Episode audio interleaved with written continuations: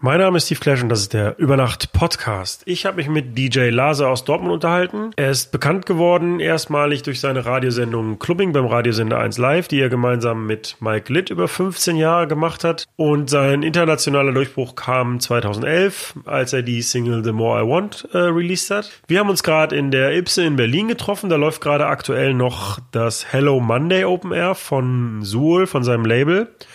Für Kurzentschlossene, die den Podcast jetzt gerade runtergeladen haben und es noch der 28. Mai ist, die können gerne noch äh, in die Ipse gehen in Berlin. Der Eintritt ist frei.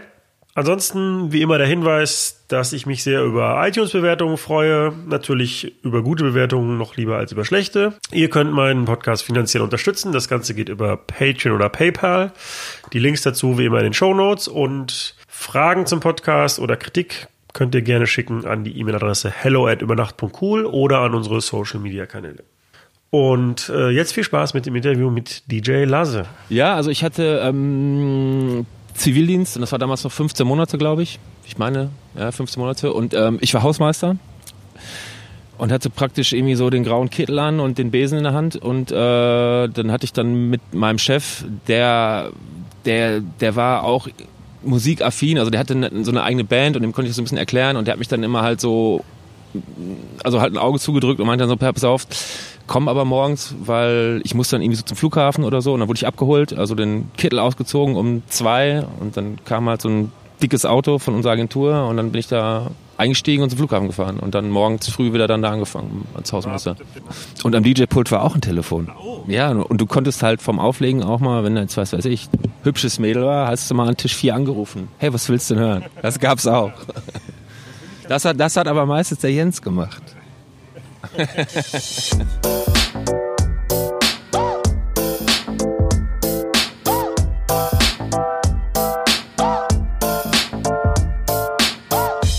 Über Nacht mit Steve Clash. Hallo, ich bin äh, der Lasse aus Dortmund ähm, und mache Tanzmusik im weitesten Sinne. Oder ich probiere es zumindest im Du Moment. produzierst und legst auf Tanzmusik. Ganz genau.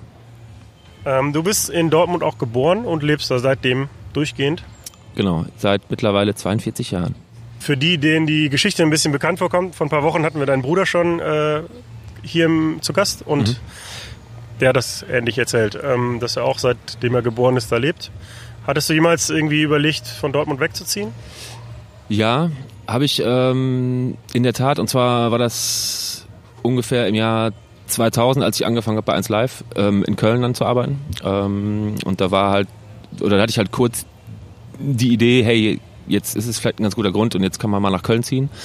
Das habe ich dann das erste halbe Jahr dann so mit mir rumgetragen und habe dann aber entschieden, das doch nicht zu machen, weil ich dann jetzt auch nicht jeden Tag da sein musste in Köln, sondern immer nur also freitags und vielleicht noch einen zweiten Tag und ähm, habe mich dann entschieden, dann zu pendeln und bleib bin dann halt auch da geblieben in Dortmund.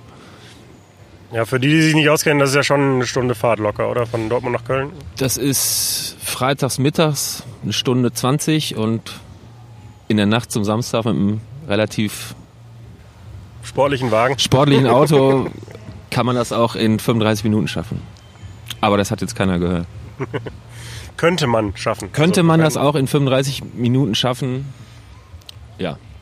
Heute produzierst und legst du hauptsächlich elektronische Musik auf, aber du hast mit Hip-Hop angefangen. Ganz genau, ja. Und zwar hast du angefangen mit dem Wolf, also mit dem Rapper der Wolf damals im Tanzcafé Hösel in Dortmund aufzulegen. Ganz genau. Das fing, ja, das war ähm, eine, ja, eine ganz ulkige Geschichte. Und zwar ähm, war ich auf dem Geburtstag von einer Freundin aus der Schule und äh, ich, ich, hab, ich war, glaube ich, 17 oder, oder 16 gerade oder 17, also irgendwie sowas um den Dreh. Ähm, und ihre ältere Schwester hat damals halt im Hösels ähm, halt an der Bar gearbeitet. Und ich habe dann irgendwie auf diesem Geburtstag ein bisschen aufgelegt und sie meinte, ey, komm doch mal dann Freitag mal dahin. Da kannst du bestimmt auch noch mal auflegen. Da liegt so ein Typ auf, Jens, der ist ganz nett und vielleicht kannst du das machen. Und äh, dann bin ich da hingegangen und dann haben wir uns irgendwie direkt angefreundet und dann habe ich da die Freitage mit ihm zusammen gespielt. Äh, und dann meinte er irgendwann, ja, ich habe da so ein Album gemacht. So. Und ich gehe da jetzt auf Tour und mache jetzt da irgendwie so. Und dann, ja, war das relativ erfolgreich und dann war ich mit ihm halt drei Jahre lang auf Tour. So. Also als Tour-DJ quasi. Ich meine mich zu erinnern, dass du mir mal eine Geschichte erzählt hast, dass es während deiner Zivildienstzeit war. Ja, unter anderem auch danach, ja, genau. Und äh, wenn ich mich richtig erinnere, da hast du quasi tagsüber deinen Zivildienst gemacht. Ja. Bis dann irgendwie, erzähl mal lieber selber. Ja, also ich hatte ähm, Zivildienst und das war damals noch 15 Monate, glaube ich. Ich meine, ja, 15 Monate. Und ähm, ich war Hausmeister und hatte praktisch irgendwie so den grauen Kittel an und den Besen in der Hand. Und äh, dann hatte ich dann mit meinem Chef, der, der, der war auch musikaffin, also der hatte ne- so eine eigene Band und dem konnte ich das so ein bisschen erklären und der hat mich dann immer halt so, also halt ein Auge zugedrückt und meinte dann so, pass auf, komm aber morgens, weil ich muss dann irgendwie so zum Flughafen oder so und dann wurde ich abgeholt, also den Kittel ausgezogen um zwei und dann kam halt so ein dickes Auto von unserer Agentur und dann bin ich da eingestiegen und zum Flughafen gefahren und dann morgens früh wieder dann da angefangen als da Hausmeister. habt habt ihr deutschlandweit halt Konzerte gespielt.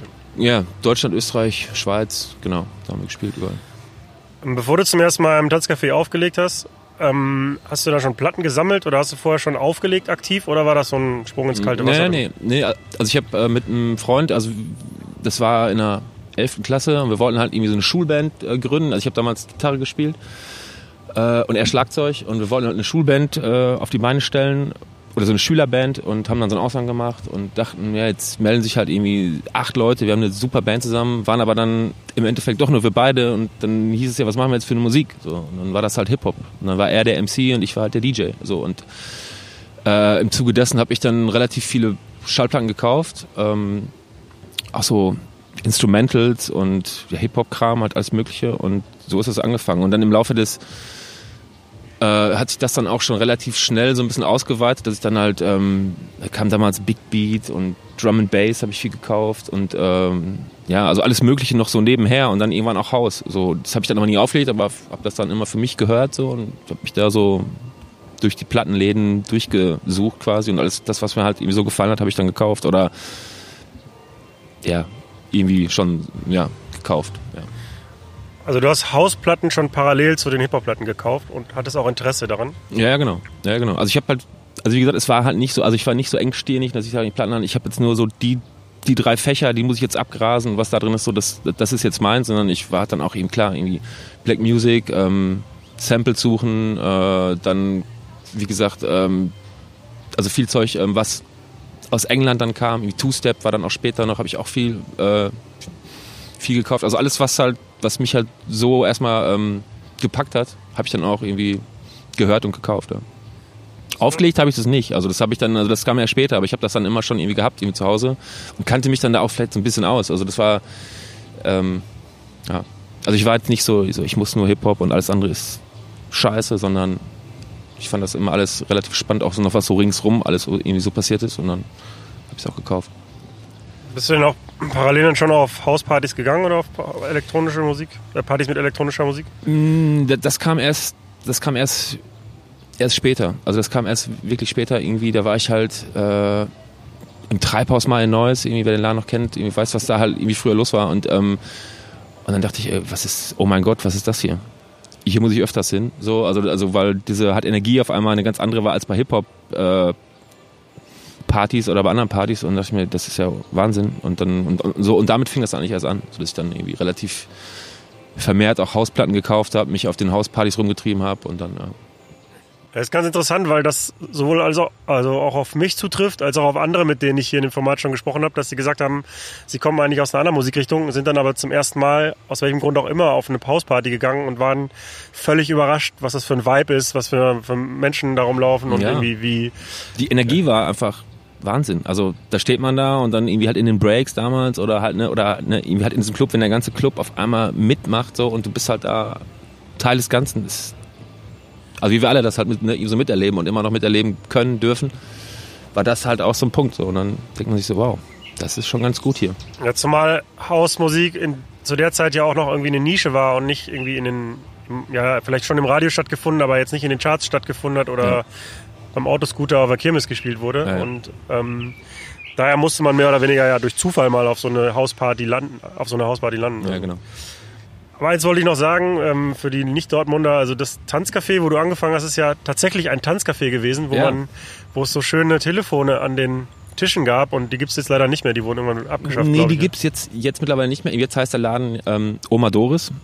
Ähm, und den gibt's immer noch. Und der Ben macht da ein, ein tolles Programm, wie ich finde. Und ähm, als, als ich angefangen habe, oder als, als wir da angefangen haben, oder als ich da reingekommen bin vor 26 Jahren, äh, gab es halt also noch wirklich in der Tat noch diese ähm, Tischtelefone und es war auch so, dass, also wir haben halt oft unsere Platten dann halt abends stehen lassen, haben die am nächsten Tag abgeholt, weil am nächsten Tag war wirklich dann der Rentner Tanztee ähm, und sind dann halt am nächsten Tag da rein, weil Laden offen war und konnten unsere Platten da rausholen und dann war wirklich mit Kuchen, Eierlikör und irgendwie DJ Tony, ich, ich habe keine Ahnung, äh, der dann da die, die älteren Semester animiert hat, ihm wieder zu tanzen. Also das gab's halt wirklich ja, und mit, mit dem, also über dem, über den Tischen war halt so eine Nummer und dann konnte man ja, von einem Tisch zum anderen anrufen und sagen, hier, wie wär's mit dem Tänzchen? So genau. Und, glaube ich, ne? und am DJ-Pult war auch ein Telefon. Oh. Ja, und du konntest halt vom Auflegen auch mal, wenn jetzt, was weiß ich, hübsches Mädel war, hast du mal an Tisch 4 angerufen. Hey, was willst du denn hören? Das gab's auch. Das finde ich ganz das gut. Hat, das hat aber meistens der Jens gemacht. aber konnte man auch andersrum anrufen? Hier, spiel mal Hip-Hop? Äh, ja, da, pff, nee, das weiß ich gar nicht. Nee, ich glaube nicht. Ich, nee, also, nee. Nee, ich meine mich. Nee, das klappt's nicht. Ich bin dafür, dass wir das mal wieder einführen. Also ja, das ist total angenehm. Aber das einkommende Anrufe Dann geht ja mittlerweile werden. nur das Telefon, ja. wenn da wahrscheinlich steht. Also ähm, einen blöden Spruch mit Telefon auflegen erspare ich mir jetzt einfach. Ja. Ähm, du hast auch ein paar Mal noch, ähm, obwohl du schon elektronisch aufgelegt hast, ja auch noch mit Ante Perry zum Beispiel ein paar so Studentenpartys gespielt, kann ich mich erinnern, wo ja. er auch dann Hip-Hop und so Open Format hat irgendwie alles gespielt hat. Ja, ganz genau. Ähm, fehlt dir das manchmal? Denkst du, ich habe mal wieder Bock, so einen Hip-Hop-Abend zu machen? Ähm, ja, ja. Also wir haben letzte, also wir haben, wir hatten jetzt vor ein paar Wochen hatten wir erst eine Party auch in der in der Oma Doris, also im Hösels, und da haben der Jens und ich, also der Wolf und ich, dann wirklich den ganzen Abend aufgelegt wie früher, also back to back quasi. Und das war wirklich sehr lustig, weil der Vibe war wirklich wie vor 25 Jahren. Und, wir, und ich habe auch wirklich gesagt, also die alten Platten, die ich damals gespielt habe, habe ich dann auch mitgenommen. Und ähm, das war wirklich sehr, sehr gut. Das hat, also das hat wirklich ähm, sehr, sehr viel Spaß gemacht. Und, äh, und die Partys, ähm, auf die du ansprichst, die waren halt meist halt im Keller. Die haben wir vier, fünf Stück davon gemacht oder so im Laufe der, so innerhalb von vier, fünf Jahren. Ähm, einmal im Jahr, glaube ich, haben wir die gemacht. Äh, und ähm, ja, ich meine, das ist nicht, also das, das macht halt Spaß, ne? wenn einfach alles geht. Du kannst halt von Reggae über Pearl Jam und keine Ahnung, was man alles einpacken kann. So, das war halt schon irgendwie lustig. Ähm, 2000 hast du dann angefangen bei 1 Live zu arbeiten und mhm. insbesondere hast du mit Mike Litt zusammen die 1 Live Clubbing Sendung gemacht. Die genau. ging 15 Jahre. Ja. Ähm, erzähl mal, was das für ein Konzept ist. Also die gibt es ja noch, die, die, äh, die Sendung, aber ähm, genau, der Name, also de, den Namen, den gibt es noch. Ähm, die Sendung hat sich aber jetzt irgendwie, ich glaube irgendwie schon, ich habe es nicht mehr so oft jetzt, also ähm, gehört, ähm, die hat sich jetzt schon ein bisschen geändert. Also wir haben damals angefangen ähm, und das Konzept war praktisch, ähm, die Show war freitags von 20 Uhr bis 1 Uhr. Und das Konzept war, ähm, Clubmusik abzubilden ähm, im Radio in welcher, also in, in einer Form, die wir auch vorher nicht so uns geplant hatten. Das hat sich dann so, so halt im Laufe der, Jahre hat sich das so, also so halt entwickelt, dass, dass, dass ich mit Mike halt irgendwie so eine Verbindung hatte und das halt irgendwie so eine Show wurde, die Mike und meine Show dann halt wurde, so in dem Sinne. Ähm, plus war die Idee, ähm, einen jungen deutschen Autor äh, zu featuren, und das hat einzubinden, Interview, Lesung und Musik. So, das war auch noch so ein Teil, also das war immer dann von 23 Uhr bis 0 Uhr und von 0 Uhr bis 1 Uhr in der letzten Stunde war halt eine Stunde DJ-Mix. Und äh, also, also war die Show quasi halt in drei, drei Teile gestaffelt und äh, ja, das hat sie auch irgendwie sehr spannend gemacht. Dann irgendwie dann war, hat man immer so einen Rhythmus gehabt. So, das war ganz gut. Nee, also genau, drei Teile. Also im ersten Teil ähm, gab es Moderation und Musik, genau. ähm, also so eine, so eine Art DJ-Set. Und im zweiten Teil dann Lesung und Interview. Und im dritten Teil hast du dann nur aufgelegt, also ohne Ganz Moderation. Genau. Ja. Ähm, also was ich, also die, ich denke mal, wer im 1 Live-Sektor gewohnt hat, wird die Sendung auch noch kennen. Und ähm, ich fand immer spannend, dass du hattest ja freie Wahl im Grunde, was die Musik angeht. Mhm. Und dass du, obwohl du ja schon da auch schon Interesse für einen bestimmten Stil aus der elektronischen Musik hast, trotzdem immer sehr die, die Musikauswahl sehr breit getroffen hast. Also da war auch mal ein Hip-Hop-Track dabei, da war auch mal irgendwas Indie-mäßiges dabei. Und das hatte meiner Meinung nach auch immer konstant irgendwie ein, ein gutes Niveau irgendwie. Also, Vielen Dank. Ja, Gern geschehen. Ähm, also im Grunde ist man ja als, als Radiosender, auch als, als Live ja irgendwie da erstmal daran gebunden, ne? man kriegt ja auch Geld dafür, dass man Musik spielt und irgendwie muss man ja auch die breite Masse irgendwie reichen, aber ich habe Clubbing, also unabhängig davon, dass ich dich ja kannte, auch immer gerne gehört, weil ja, das Musik, die, also die Musik war halt breit und ne, hatte ein gewisses qualitatives Niveau. Also ich meine irgendwie, dass ähm, das, das, ähm, das Tolle war halt, bei 1 Live oder, oder als wir angefangen haben, haben die uns gesagt, macht mal erstmal. Also macht mal so, wie ihr das euch vorstellt. Also klar, also ich, ich, ich habe halt schon halt dann, ähm, also als ich, als ich mich da ähm, um den Job beworben habe, ähm, quasi schon auch einen Mix abgegeben und irgendwie verschiedene Mixe abgegeben unter dem Motto so, hey, das, das, das also dafür stehe ich so, das ist halt meine Musik so, die könnte ich euch da jetzt irgendwie ähm, präsentieren. Ähm, und dann hieß es, ja, ja, dann macht mal erstmal. Und dann hat sich das so halt im Laufe der, der Zeit eben so dahin halt entwickelt, dass man halt so sagt, okay, wir spielen halt in der ersten Stunde vielleicht von acht 8 bis 9 Uhr, wo jetzt halt noch die, da die meisten Hörer noch dran sind, vielleicht mehr die Stücke, die man auch vielleicht noch aus dem Tag kennt, aber dann auch nicht jetzt die niveaulosen, wie du gerade so schön sagst, sondern die etwas bisschen anspruchsvolleren. Ähm, und so ging das dann halt, also bis dann 0 Uhr kamen dann auch Sachen, die man vielleicht so nicht im Radio hören würde. Und die habe ich dann aber auch gespielt und ähm, es ging eigentlich ganz gut. Weil auch da irgendwie der Sender gesagt hat, ja, dann macht mal irgendwie. Und es kam halt ganz gut an und dann haben sie es auch gelassen. Wie hast du dich darauf vorbereitet? Immer so kurz vorher, am Tag selber? Oder hast du während der Woche dann schon so, ah, das könnte man reinnehmen und ach, das habe ich hier neu oder so? Ja, ja, also teils, teils. Also es war natürlich so, ne, dass man, wenn man jetzt irgendwie ähm, also Sachen aufgeschnappt hat oder im Plattenladen war und dachte, hey, die, die, die Scheibe, ey, ja, sicher. Also die passt jetzt genau in die erste Stunde und vielleicht auch sogar irgendwie nach... Ähm, nach den Nachrichten so also als Opener, die hatten ein schönes Intro, da kann man halt schön mit so also anfangen oder so. Klar, das habe ich halt, das habe ich mir jetzt schon, also, also ein paar Sachen aufgeschrieben, aber meistens war das dann, also ich war freitags meistens, freitags morgens noch im Plattenladen, habe dann Sachen eingekauft oder war in Köln im Plattenladen noch äh, oder vor der Sendung und habe dann während der also Vorbereitungszeit halt so die drei Stunden vor der Sendung habe ich dann irgendwie so einen groben Plan mir gemacht. Und meistens war das dann aber habe ich mich daran auch nicht so ganz gehalten. Aber also halt einen groben Plan hatte ich halt schon. Aber es war halt nicht so dass ich gesagt habe ich spiele jetzt um 21.38 Uhr spiele ich jetzt die die Nummer. Das hat sich immer so ein bisschen dann irgendwie auch also verschoben. Aber also es, es gab schon so eine Art groben Fahrplan aber ja.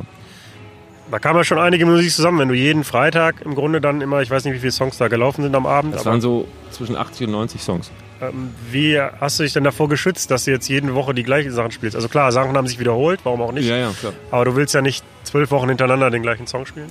Nee, ähm, pff, ja, ich meine, es gibt ja ne, eben so viel Musik, so da, also könnte man schon irgendwie ihn ganz gut auswählen, aber dann hat man natürlich Sachen jetzt, ich weiß jetzt nicht, ich sag jetzt mal zum Beispiel die neue Daft Punk Scheibe, die dann rauskam, also One More Time kam damals zum Beispiel raus und dann hat man die natürlich die nächsten, nächsten 14 Wochen durchgehend gespielt, so.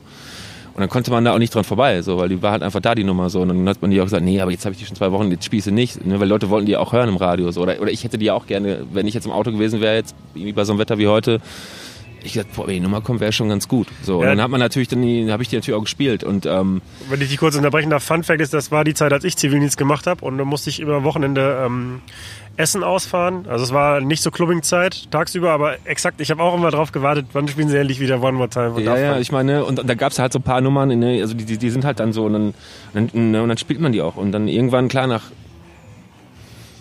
irgendwann irgendwie kam dann das Album und dann denkst du, okay, dann spielst du mal jetzt eben so eine Albumnummer, so, dann geht man halt so ein bisschen, ne, ne, ihm dann also mehr davon weg, aber ähm, ich habe auch dann irgendwie angefangen, auch ganz viele so ganz alte Sachen auch zu spielen und ähm, das kam halt auch bei den Leuten irgendwie ganz gut an. Also das war jetzt nicht so, ich muss immer das Neueste, was jetzt gerade irgendwie drei Tage auf dem Markt ist oder noch erst in zwei Wochen kommt, das, das gab es natürlich auch, aber ich habe dann auch Stevie Wonder gespielt und, einmal, ne, und, und, so und es hat dann aber auch irgendwie gepasst halt in dem Kontext so und ähm, und so war halt irgendwie die, äh, ja, die Auswahl schon relativ groß. Also ich, also ich konnte jetzt schon relativ viel rum äh, forsten quasi und Sachen dann auch dafür finden.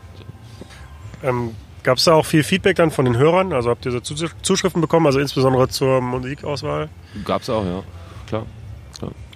Ähm, wie hat denn die da deine regelmäßige Arbeit bei 1 Live und auch vor allem On Air so deine Karriere beeinflusst?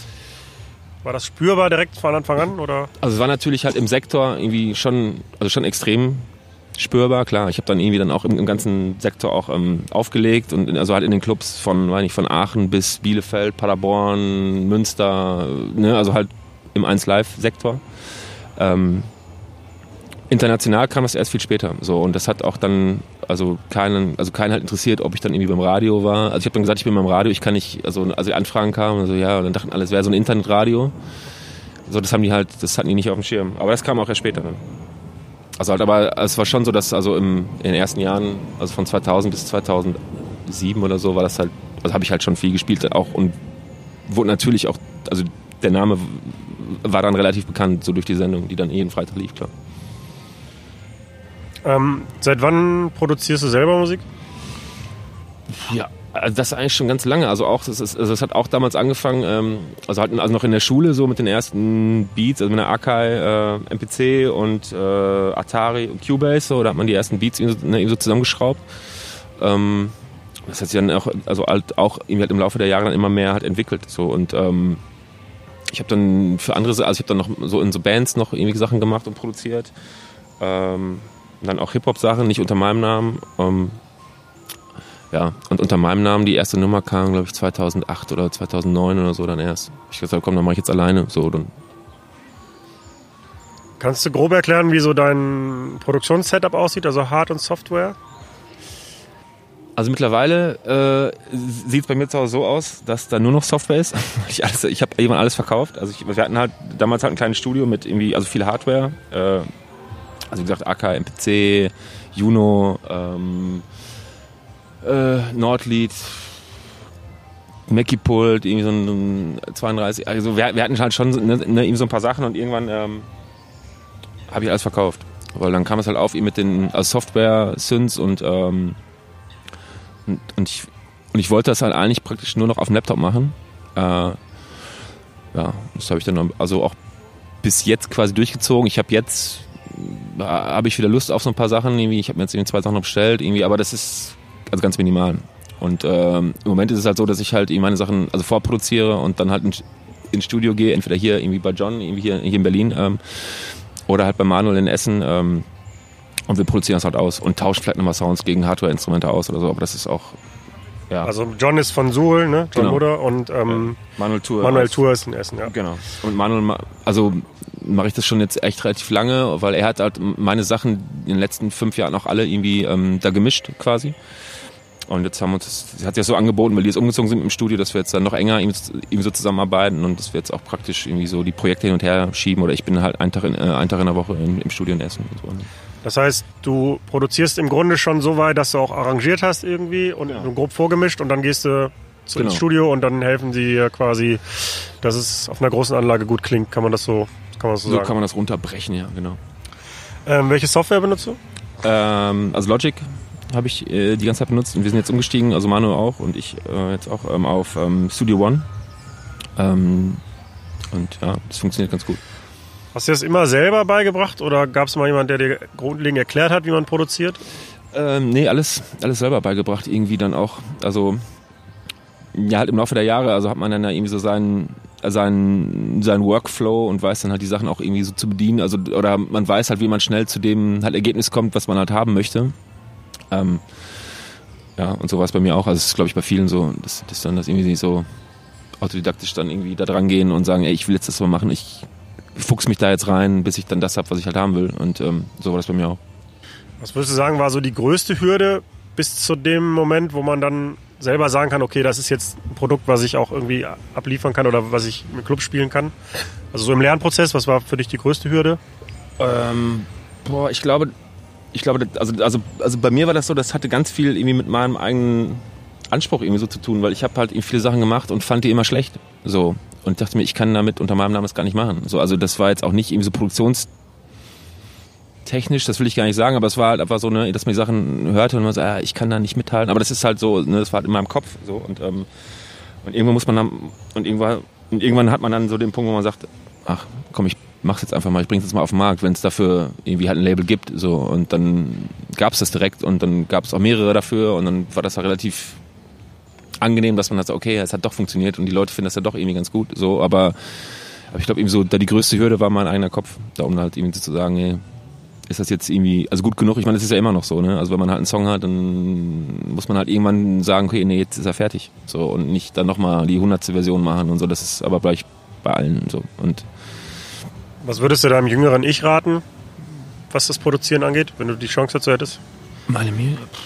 Ja, ich, ich würde einfach genau das machen, also was man halt möchte. Also uns jetzt nicht auf den Markt gucken oder nicht irgendwie sagen, hey, das ist jetzt aber ein Song, der ist jetzt gerade total erfolgreich. Ich mache jetzt mal auch sowas in der Art. Ich meine, klar, das hat man immer, weil es halt eine ähm, Inspiration ist, aber man sollte eigentlich das machen, auf das man ja halt am meisten Bock hat einfach. So und, und, und da dann auch dranbleiben und und was die technischen Kenntnisse angeht, dann, ich meine, heutzutage durch, durch YouTube-Tutorials und du kannst halt so viel lesen, auch online, das gab's ja früher nicht. Also ich habe mir dann halt immer mal so ein Handbuch gekauft, was halt was mir eigentlich nichts gebracht hat, weil das, also ne, das war halt nicht das, was ich machen wollte. So, ich wollte halt schnell halt ein Sample schneiden, den halt irgendwie auf den Beat legen und irgendwas Schnelles, ne, also halt, also schnell zum Ergebnis kommen. Und da haben mir damals die Handbücher so überhaupt nicht geholfen. Also das gab's halt nicht. So und ähm, und heute einmal das Ding anschmeißen, hast irgendwie 300 Videos, wie es geht, so, weißt du, und das, ich glaube, das geht gar nicht, äh, ja, also heute einfacher als früher. Ich, ja, deine Musik zeichnet sich ja auch aus, ähm, wo du es gerade angesprochen hast, ähm, du benutzt sehr viele Soul-Samples. Ja. Kommt das, die Idee vom Samplen oder die, die Fähigkeit zu samplen dann auch noch aus einer Zeit, als du Hip-Hop gemacht hast? Und ich, das hat sich dann so quasi ich glaube ja. Ne? ja, ich glaube ja. Also das, ähm, ja, also, also, also da habe ich damit angefangen und ähm, ja, das kommt daher, auf jeden Fall. Würdest du zustimmen, wenn ich sage, so deine, also die Musik, die du unter deinem Namen released hast, war schon immer eine Art von Deep House? Kann man so sagen, aber ähm, also ich habe auch andere Sachen gemacht, die, ne, die, also, also die vielleicht irgendwie discoider waren, die dann auch, auch so dieses Label dann irgendwie so bekommen haben, weil ich das halt gemacht habe, aber ähm, ich meine, heutzutage, ich, diese ganzen Kategorisierungen, ich, ich komme da nicht mehr mit. Also ich, ne, also das ist irgendwie so Musik und wie die dann nachher tituliert wird, in welcher Schublade die halt landet, ist, war jetzt auch nie meine Idee, dass ich muss jetzt das machen, um da, um, um, um da jetzt irgendwie zu landen halt in der Schublade. Ich habe halt ne, die, die Songs gemacht. Und die waren halt in der Phase, als das gerade aufkam mit Deep House und dann war es Deep House. Ja, genau, deshalb, äh, da wollte ich den Bogen nämlich schlagen, weil du gerade meintest, dass du deinem jüngeren Ich raten würdest, halt sein Ding durchzuziehen, äh, musikalisch. Und das ist eigentlich auch so das, was ich wahrgenommen habe, weil du hast ja mit, nennen wir es jetzt mal Deep House, angefangen zu einer Zeit, wo meiner Wahrnehmung, wo nach meiner Wahrnehmung eher noch so, so maximaler Sound halt so Richtung Boys Noise Justice, so New Rave Zeug halt irgendwie gerade seinen Peak hatte. Mhm. Und ich war auch großer Fan davon und habe mich dann auch gefragt, also ohne das jetzt böse zu meinen, aber warum du halt dich so entschieden hast für so einen Sound, der ja schon irgendwie, was so ja, die Energie angeht, so vielleicht, na, ne, Energie ist vielleicht das falsche Wort, aber schon vom Sound sehr unterschiedlich ist von dem, was gerade so was grade, populär ist. Ja. Und dann hast du aber ja 2011 erst The More I Want und dann von dann noch So Long auf Noah rausgebracht und damit dann quasi sowohl zeitlich als auch inhaltlich komplett den Nerv irgendwie getroffen. Ja, aber das, genau. Ja, und das ja, war wahrscheinlich auch ungeplant, sondern du hast einfach deinen Sound gemacht. So ja, genau. Also, also, also das war halt also wirklich sehr ungeplant. Also das Ding war, ähm, als More I Want, also ich hatte More I Want schon irgendwie, ich glaube, zwei Jahre vorher fertig. So, und hab sie halt nicht, nicht veröffentlicht. So, und ähm, das war 2009, habe ich die, glaube ich, hab ich die, glaube ich, gemacht, die Nummer. dachte mir, ja, die ist halt nett, oder ist halt ne, irgendwie so eine Bassline drin und das fand ich halt cool, so den Sound habe ich halt gemocht, der war aber irgendwie nicht angesagt. So, und dann habe ich auch gesagt, ja komm, wenn ich das brauchst du eh nicht rausbringen, das kauft jetzt eh keiner. Also, oder das ist jetzt eh kein, kein Markt für da. So, und im Endeffekt war es, aber doch dann, dann irgendwie der Markt für da, dass ich, ich habe das dann irgendwie rausgebracht. Das kam ähm, auf Lani in einer ganz kleinen Vinylauflage. Ich glaube irgendwie 200 Stück und eine von diesen 200 Stück hatte auf einmal Lee Voss äh, und Jamie Jones in der Hand und die haben die jetzt so, so und, und, und durch die ähm, ist das Ding dann halt irgendwie da bekannt geworden und wurde nachher nochmal von Noir nochmal eingekauft und nochmal neu ähm, rausgebracht, aber nach zweieinhalb Jahren. So. Und dann ging es halt auch erst also richtig halt in die, in die Beatport-Charts und bla bla bla. So dann. Ja, das hat ja dann auch den internationalen Markt irgendwie geöffnet für DJ-Gigs. Also du auf hast dann Fall. auf Ibiza gespielt und ja, ja mehr oder weniger ja. auf der ganzen Welt. Ja.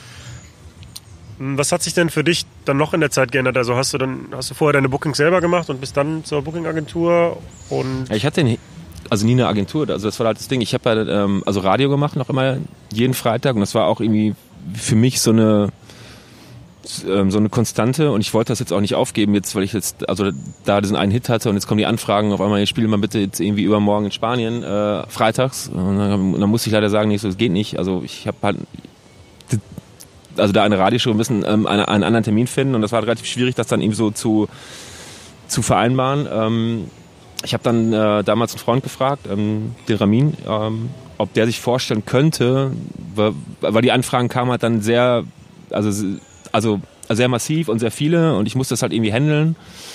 Äh, und halt dann dann Angebote auch von Agenturen, die aber dann meinten, ja, aber wieso freitags kannst du nicht spielen? Das ist ja auch total doof für uns. Da haben wir ja nur vier Tage und so. Äh, und dann wollten die das halt nicht machen und ich wollte das aber auch nicht so machen. Dann wäre auch so ein Hickhack geworden. Ich so, okay, den mache ich halt selber mit, mit einem Freund zusammen. Und dann hat das halt ähm, der Ramin halt, ähm, halt übernommen, also für mich. Und das war halt irgendwie auch sehr gut. Also weil irgendwie, wir hatten halt ein sehr enges Verhältnis und konnten das halt so also gut lösen dann im Endeffekt.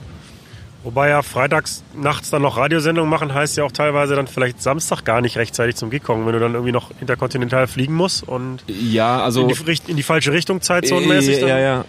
Also bei den ähm, Interkontinental äh, Bookings war es halt schon so, dass ich dann gesagt habe, ey, ich brauche jetzt mal eine Woche frei, so, weil ich würde gerne in, so in die USA und das ist jetzt irgendwie blöd in so in drei Tagen. Ich könnte dann, ne, und das habe ich dann auch gemacht, oder so, aber das war echt selten. Also ich habe irgendwie halt ähm, europäisch halt gespielt und dann bin ich halt freitags nachts immer halt äh, oder oft ähm, nach Düsseldorf gefahren, habe dann im Auto noch gesessen oder habe dann am Flughafen gesessen, bin dann um 8 Uhr dann irgendwie von da aus irgendwie losgeflogen und oder halt irgendwie donnerstags äh, in, in Griechenland gespielt, morgens direkt nach Köln, dann die Sendung gemacht und dann irgendwie Samstag wieder weitergeflogen. Also das ging halt schon. Hatten die von Dance Live denn dann Verständnis für deine Situation, haben gesagt, du kannst mal frei nehmen oder waren denen das ja, so ein ja. Dorn im Auge? Nee, nee, nee, nee, das war ähm, das war eigentlich okay, weil ich, also wie gesagt, ich habe es auch nicht oft gemacht. Also ich habe es klar gemacht, ich habe dann irgendwie in Asien gespielt oder in ähm, ähm, Amerika und dann war es halt so, ey, so könnte ich vielleicht mal eine Woche und das war aber dann auch okay. Also ich hätte das auch, glaube ich, jetzt im Nachhinein hätte ich es halt öfter machen können. weißt du, also, aber das habe ich damals nicht gemacht, weil ich dachte mir, nee, das ist wichtig, das ist halt ne, irgendwie unsere Sendung und irgendwie, wenn ich nicht da bin, ist es auch nicht so cool und dann ja, bin ich ja lieber da geblieben und das auch gemacht. Es war auch nicht so, als hätte das keinen Spaß gemacht mit Mike da irgendwie, ne, irgendwie da die fünf Stunden rumzuhängen und Mucke zu machen und ein bisschen zu quatschen. Und das seinen Beruf zu nennen halt. Ja, klar.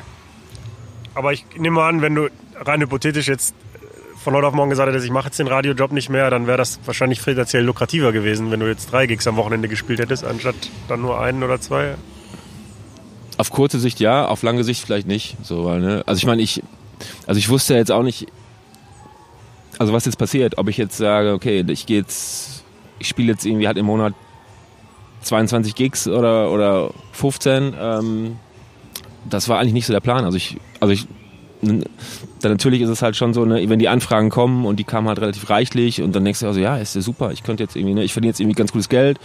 Ähm, und wenn ich das jetzt nicht hätte, den, den Freitagsjob, könnte ich noch mehr Geld verdienen, aber ich habe dann immer gedacht, nee, das Radioding ist halt schon auch wichtig und äh, hat mich auch so ein bisschen so dahin geführt und ich will das jetzt auch nicht direkt aufgeben und bin auch dann irgendwie da loyal irgendwie zum Sender und mache das halt einfach weiter und guck, dass ich und, und guck, dass ich das halt so irgendwie noch vereinbart äh, bekomme und ja.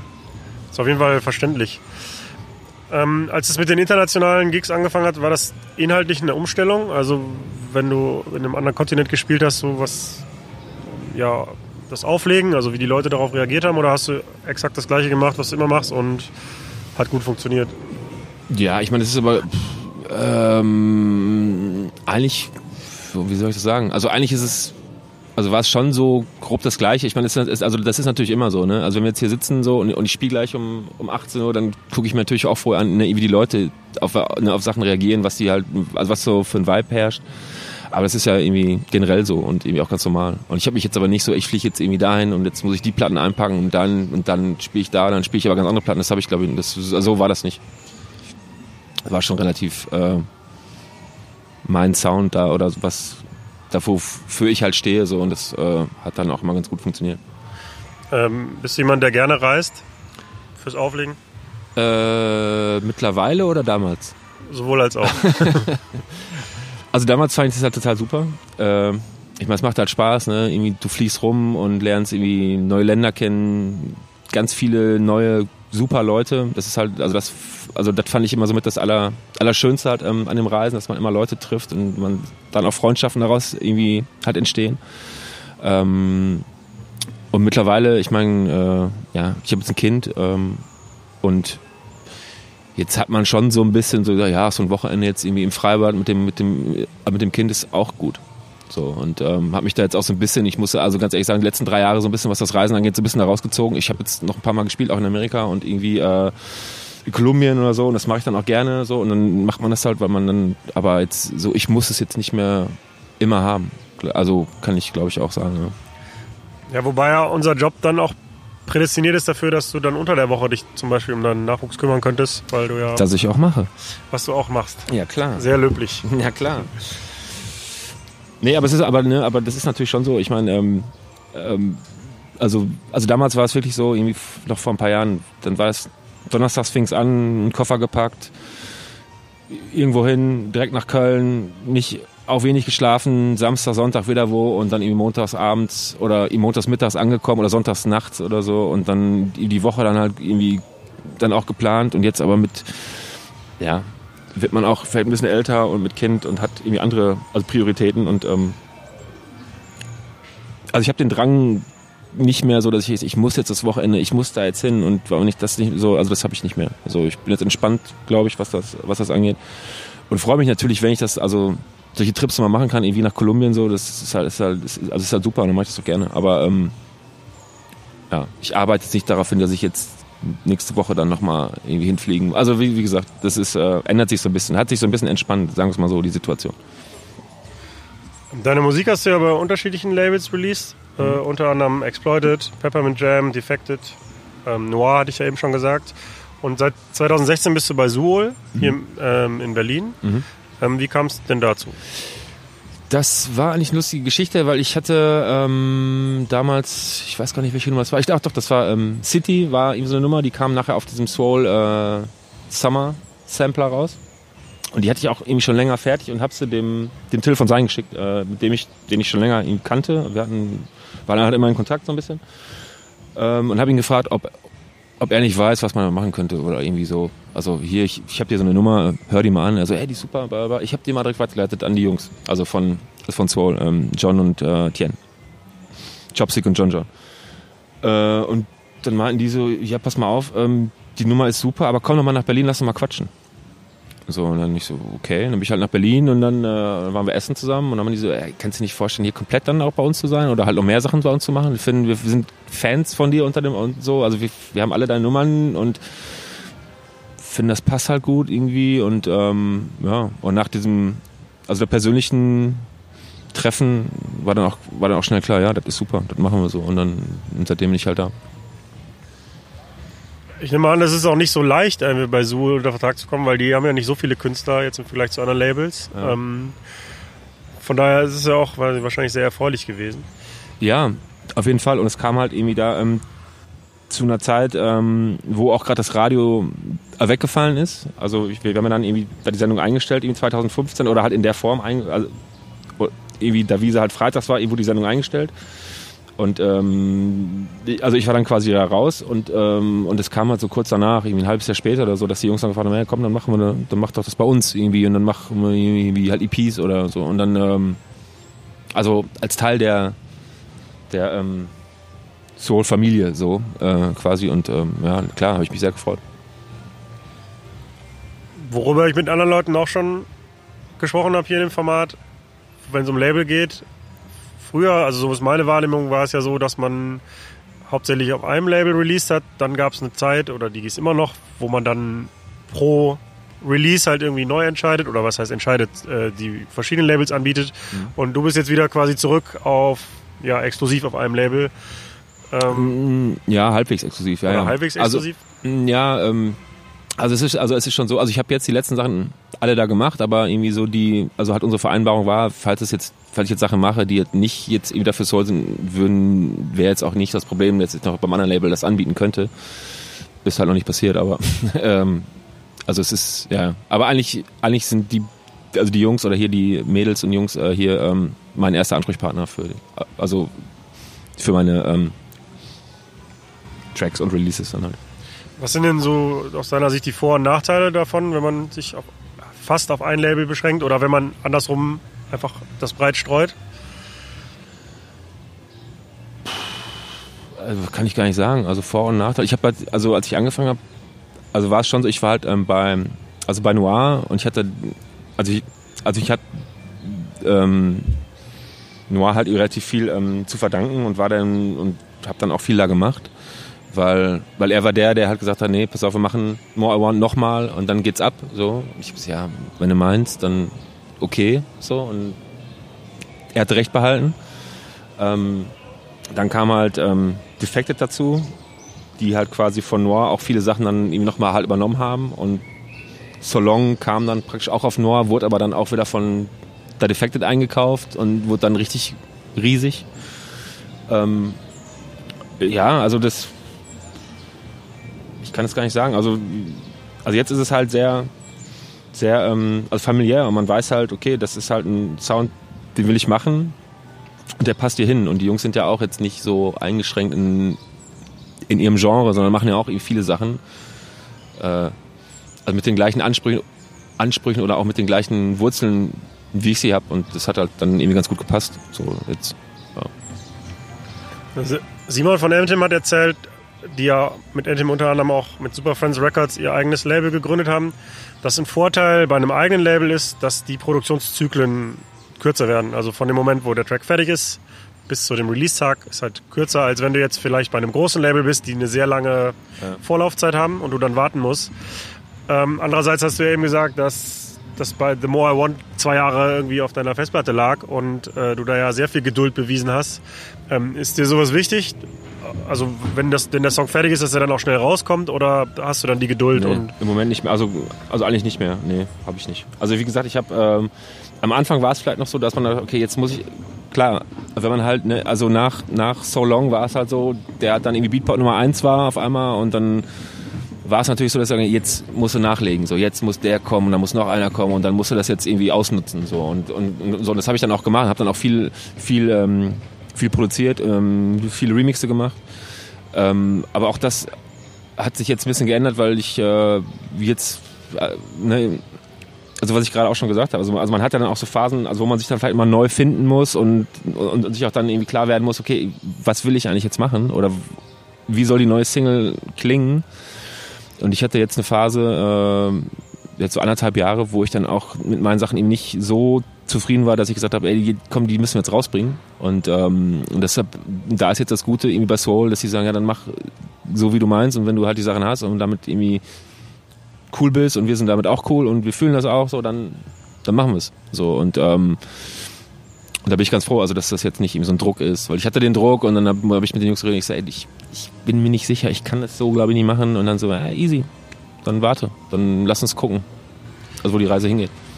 Wenn die Jungs jetzt von Soul zum Beispiel über so eine unfertige Nummer von dir drüber hören und sagen dann, nee, wir finden es voll gut und ähm, da musst du nicht mehr viel ändern, ist dann eine Sache, die du dann auch aufnehmen kannst und dann für dich verinnerlichen oder ist es am Ende wirklich tatsächlich wichtig, dass du zufrieden bist und unabhängig davon, was andere sagen? Also ganz am Ende schon, klar. Also ganz am Ende irgendwie muss ich das sagen, jetzt ist er fertig und jetzt kannst du jetzt geht er halt irgendwie auf den Markt und die Leute können ihn hören. Ähm, klar, aber es ist natürlich dann immer, so- also schon so, also wenn man auch gerade eine Phase hat, also wo man echt selber nicht, also, also nicht, nicht sicher ist, ob es das jetzt ist, so, dann ist natürlich cool, wenn da Leute dann ankommen und sagen, hey, doch, das ist ganz schön geil. Oder das ist, oder, oder die sagen, das ist totaler Murks. So, ähm, dann hat man natürlich schon irgendwie so einen Anhaltspunkt, aber halt im Endeffekt ähm, guckt man halt, dass, äh, ja, also dass man selber erstmal damit sagt, okay, das ist jetzt, das ist jetzt die fertige Nummer, so, und ich will auch nichts verändern, so, und dann, ähm, das ist schon mal ein ganz guter Schritt, so, und dann, was dann halt passiert, so, ob die Leute das dann sagen, ey,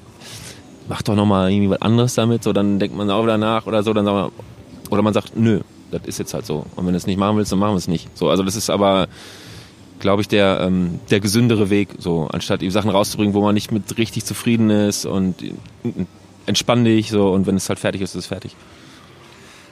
Als du angefangen hast, habe ich ja eben schon gesagt, hast du dich ja so ein bisschen musikalisch gegen den Trend gestellt, zumindest meiner Auffassung nach.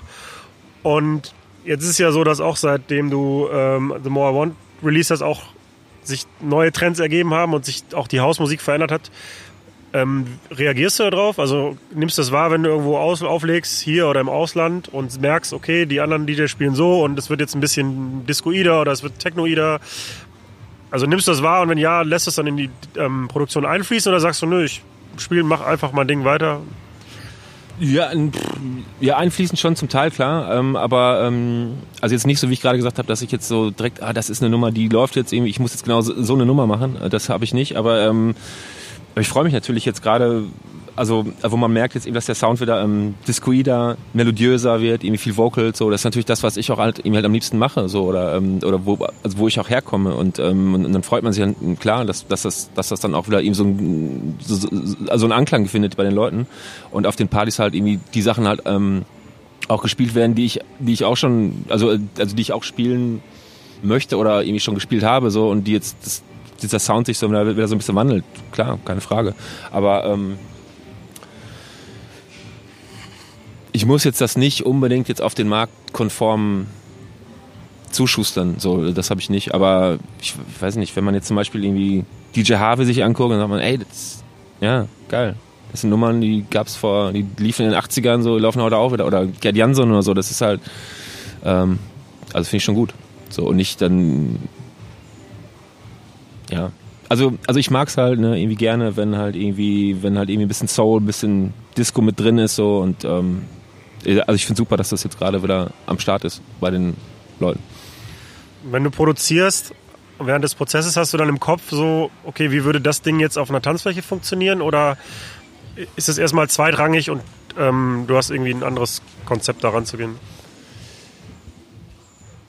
Teils, teils. Also es kommt auf die Nummer dann an. Ähm, klar, also es gibt halt Nummern, die dann, also wo sich halt relativ schnell irgendwie, also halt in der Entstehung heraus kristallisiert, okay, jetzt ich, ich brauche jetzt hier kein Vocal mehr. So, das ist halt, das Ding ist halt so stark und jetzt machen wir halt dann noch so ein langes, ähm, also Break rein oder machen das Break jetzt nochmal so, dass das so ein bisschen mehr auf dem, äh, für einen, also für einen Club ähm, zugeschnitten ist. Aber das ist halt dann in der Entstehung. Ich habe jetzt, oder, ne, oder oder man hat eine Nummer, wo man sagt, ey, das ist jetzt sowas für einen Club und merkt aber dann halt irgendwie relativ zeitnah halt ähm, während der Entstehung, nee, eigentlich ist das halt geiler fürs Radio. Also da müsste jetzt noch ein Vocal drauf und noch irgendwie so eine Melodie und dann ist das aber eine Top-Radionummer. So, und das merkst du dann aber halt erst, wenn du es machst. Also es ist nicht so, dass ich mich hinsetze und sage, jetzt mache ich eine Radionummer oder jetzt mache ich eine Nummer für einen Club. So, das fängt dann halt an beim, beim Arbeiten im Studio. Und dann hat man das aber relativ schnell, so, wo man sagt, oder auch nicht. Man hat auch mal Nummern, macht man irgendwie 38 verschiedene Mixe und Versionen und kommt trotzdem nicht weiter. Und gibt es aber auch. Aber dann, die bleiben meistens dann in der Schublade liegen. ähm, was fällt dir schwerer, am Ende den Song zu arrangieren mit den Breaks und wie lang welche Parts sind oder erstmal die Instrumentierung zu finden und die Melodie? Also was ist so, was macht dir mehr Spaß, was fällt dir schwerer? Ähm, also arrangieren ist schon ein ganz, ganz, ein ganz, ganz ähm, entscheidender Punkt und der fiel mir immer relativ schwer. Ähm, und ich war da auch nicht so sicher drin. Ne? Also dass man, das war immer so, ja, also ähm, das, das, das habe ich aber, glaube ich, ähm, irgendwie auch über die Jahre jetzt ein bisschen gelernt, dass man das halt irgendwie äh, nicht auf die zu leichte Schulter nehmen sollte. Das ist halt schon also halt ein ganz wichtiger Punkt irgendwie bei dem, also bei, bei der, also beim also wenn der Song halt dann irgendwie nachher also fertig sein soll, dann ist das Arrangement schon irgendwie extrem wichtig. Ähm, ja, also das fiel mir eigentlich immer am, mit am schwersten. Also, also, andere kamen dann relativ schnell und das ist dann, ne, wenn man halt da sitzt und rum äh, daddelt und rumspielt und da mal eine Melodie drauf und den Beaten da nochmal ein bisschen tweakt und das und so, da, so das, das macht eigentlich mehr Spaß, klar. Und war dann auch irgendwie, oder ging auch einfacher von der Hand, sagen wir es mal so. Bevor wir das Produzieren jetzt verlassen, noch eine letzte Frage. Wenn du jetzt einem 16-Jährigen oder einer 16-Jährigen, die jetzt sagt, cool, ich will DJ werden, ich mag elektronische Musik, ich will auch produzieren, ich will auch international auflegen irgendwann, wenn du der Person einen Rat geben müsstest, wo sie am besten, am wichtigsten darauf achtet, was würdest du sagen? Äh, beim, beim Produzieren jetzt, sagen wir? Nee, oder, insgesamt, oder sagen wir mal, ich entscheide mich mit 16 cool, ich will auch DJ, House-DJ werden und produzieren. Ja, dann machen. Also ich, ich glaube, das ist einfach. Also, ne, also, also dann sich hinsetzen und, und dann anfangen, da zu machen. Und äh, dadurch lernt man ja, also erstmal schon mal relativ viel ähm, an sich, also durch den, durch den Prozess erstmal und äh, klar, irgendwann, irgendwann ist es halt wichtig, dass man sich halt in, ähm, da so ein Netzwerk aufbaut mit anderen Leuten, die es auch machen und die wiederum Leute kennen von Plattenfirmen, von Booking-Agenturen oder von Clubs ähm, und so fängt man halt an und so sind wir alle angefangen, ähm, dass man halt dann in dem ja in dem Club, in dem man äh, halt in der Stadt, in der man wohnt, legt man da auf als Resident äh, und ja, also es ist jetzt nicht so, als würde man sagen, ich mache jetzt den einen Song und spiele dann die großen Festivals irgendwie. Das gibt's vielleicht auch, aber das ist ein extrem kleiner Prozentsatz, glaube ich, von Leuten, die das halt so, äh, die so angefangen sind.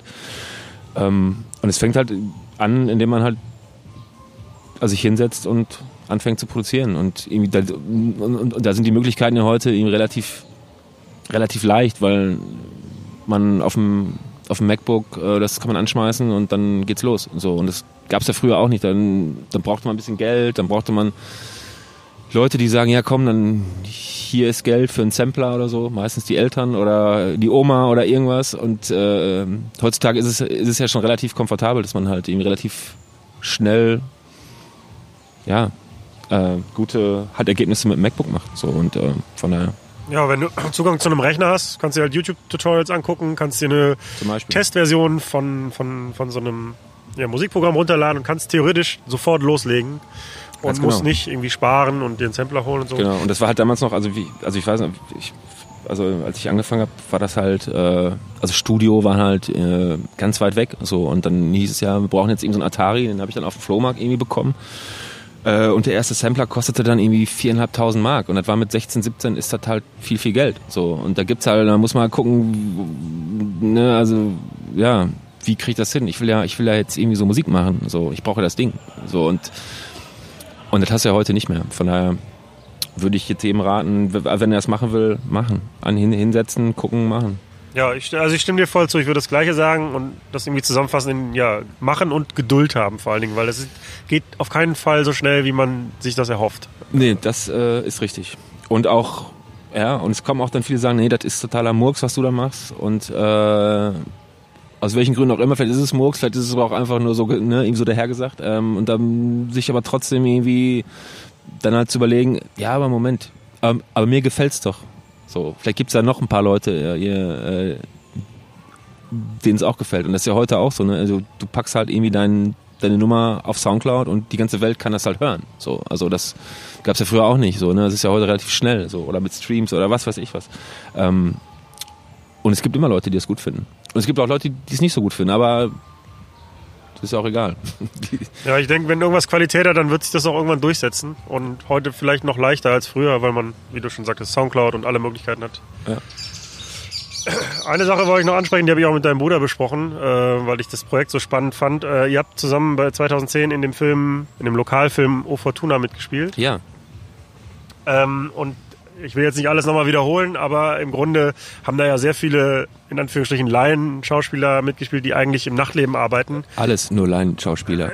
Die, die meisten davon arbeiten im Nachtleben oder irgendwie anders Kultur schaffen. Ja. Hauptsächlich wahrscheinlich, weil die tagsüber Zeit haben, um. Äh ja, ja, also, ähm, also der, ähm, also die Haupt Initiatoren des Films äh, waren halt, also sind halt immer noch ganz gute Freunde von mir oder, ganz, oder enge Freunde von mir. Äh, die arbeiten halt in der, ähm, in der Werbung, ähm, also drei von denen. Äh, und, und der Johannes, der Regisseur, ähm, der ist Kameramann und, ähm, und das war praktisch seine Abschlussarbeit äh, für die Hochschule. Und ähm, ja, und da hat er gesagt, komm, wir drehen mal einen Film. So. Und willst du mitspielen? Ich sagte, ja. Und dann meinte er so, ja, du, du bist der Kleingärtner. Ich so, wunderbar, mach ich. Ja, wie war das für dich zu Schauspielern? Ja, das war ganz toll. Das, äh, das, also das war halt extrem, extrem lustig, weil wir, das war ja alle, also, also für uns alle neu und irgendwie, die haben da so viel Power und so viel Leidenschaft da reingelegt, das war halt, das war super. Und das war, wir hatten, also, also als wir, also ich war jetzt nicht bei jedem Dreh dabei, aber ich war bei, bei ein paar Drehs dabei. Ähm, ja, das war super. Das hat irgendwie mega viel Spaß gemacht und wir haben Tränen gelacht irgendwie bei den Drehs und nachher und so. Das war, das war super. Ja, dafür, dass auch kein Schauspieler da irgendwie eine Gage bekommen hat oder so und das ja ein Uni-Abschlussfilm war, fand ich den Film auch großartig. Ich habe ihn natürlich ja, es ist schon gemäß im Stadion gesehen dort. Ja, genau, genau, da war die Premiere im Stadion. Ja. Danach gab es noch eine schöne Party. Äh, das war, nee, das war schon, äh, das war ja eine schöne Zeit. Ähm, zum Ende frage ich den Gast halt immer, wie es mit ihm weitergeht, also wie es mit dir als DJ weitergeht und gibt es für dich einen beruflichen Plan B, weil du sagst, okay, mit 50 will ich vielleicht nicht mehr auflegen oder vielleicht will ich mit 50 noch auflegen. Ähm, ja, wie geht's mit dir weiter?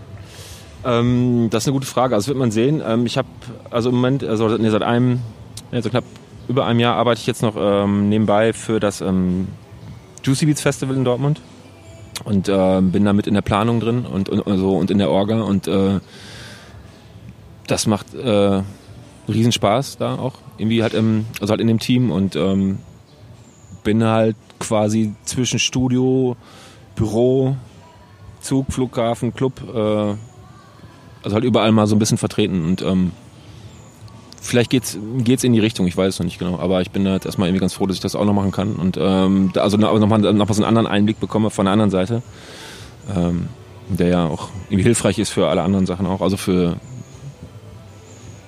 ja, meine berufliche Karriere, die ja relativ vielfältig schon ist und vielleicht noch so sein wird später. Ähm, Juicy Beats Festival für die Nicht-Dortmunder, das ist halt, hat früher mal, war an einem Tag, jetzt in zwei Tagen, glaube ich, im äh, Dortmunder Westfalenpark. Genau. Und hat hauptsächlich zwei Hauptbühnen und dann später im Programm halt ganz viele kleine Stages, wo sich Clubs und andere Instanzen halt irgendwie dann präsentieren. Genau. Äh, wie viele Tage arbeitest du da und was ist genau dein Job?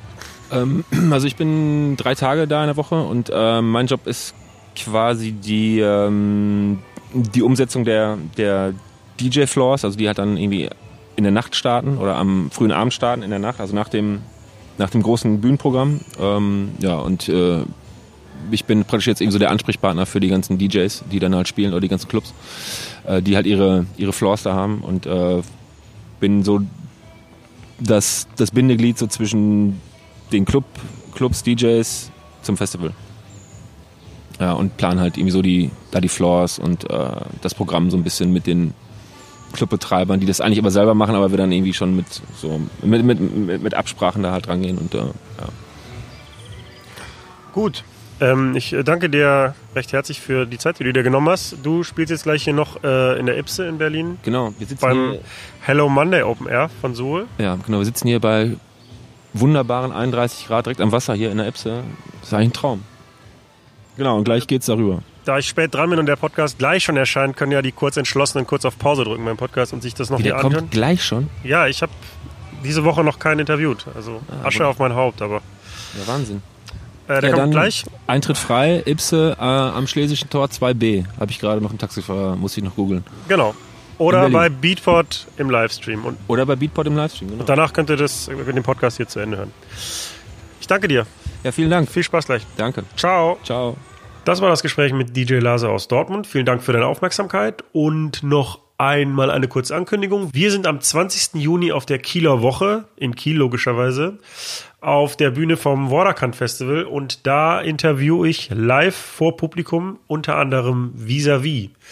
Wenn du eine Frage hast, die ich vis-à-vis stellen soll, dann schick sie mir gerne per hello@übernacht.cool oder an unsere Social Media Kanäle. Und wenn du im Norden wohnst, in der Nähe von Kiel oder sogar in Kiel, dann freue ich mich natürlich, wenn du mich besuchen kommst. Die genaue Uhrzeit und den Standort werde ich aber auch nochmal durchgeben oder und oder auf unserer Facebook-Seite posten.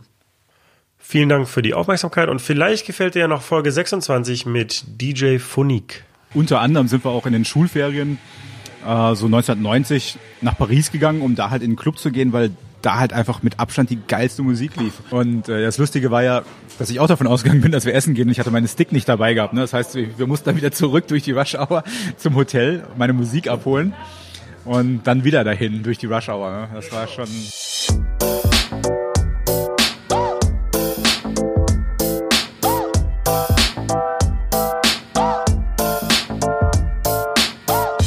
Über Nacht mit. Steve Clash. Clash.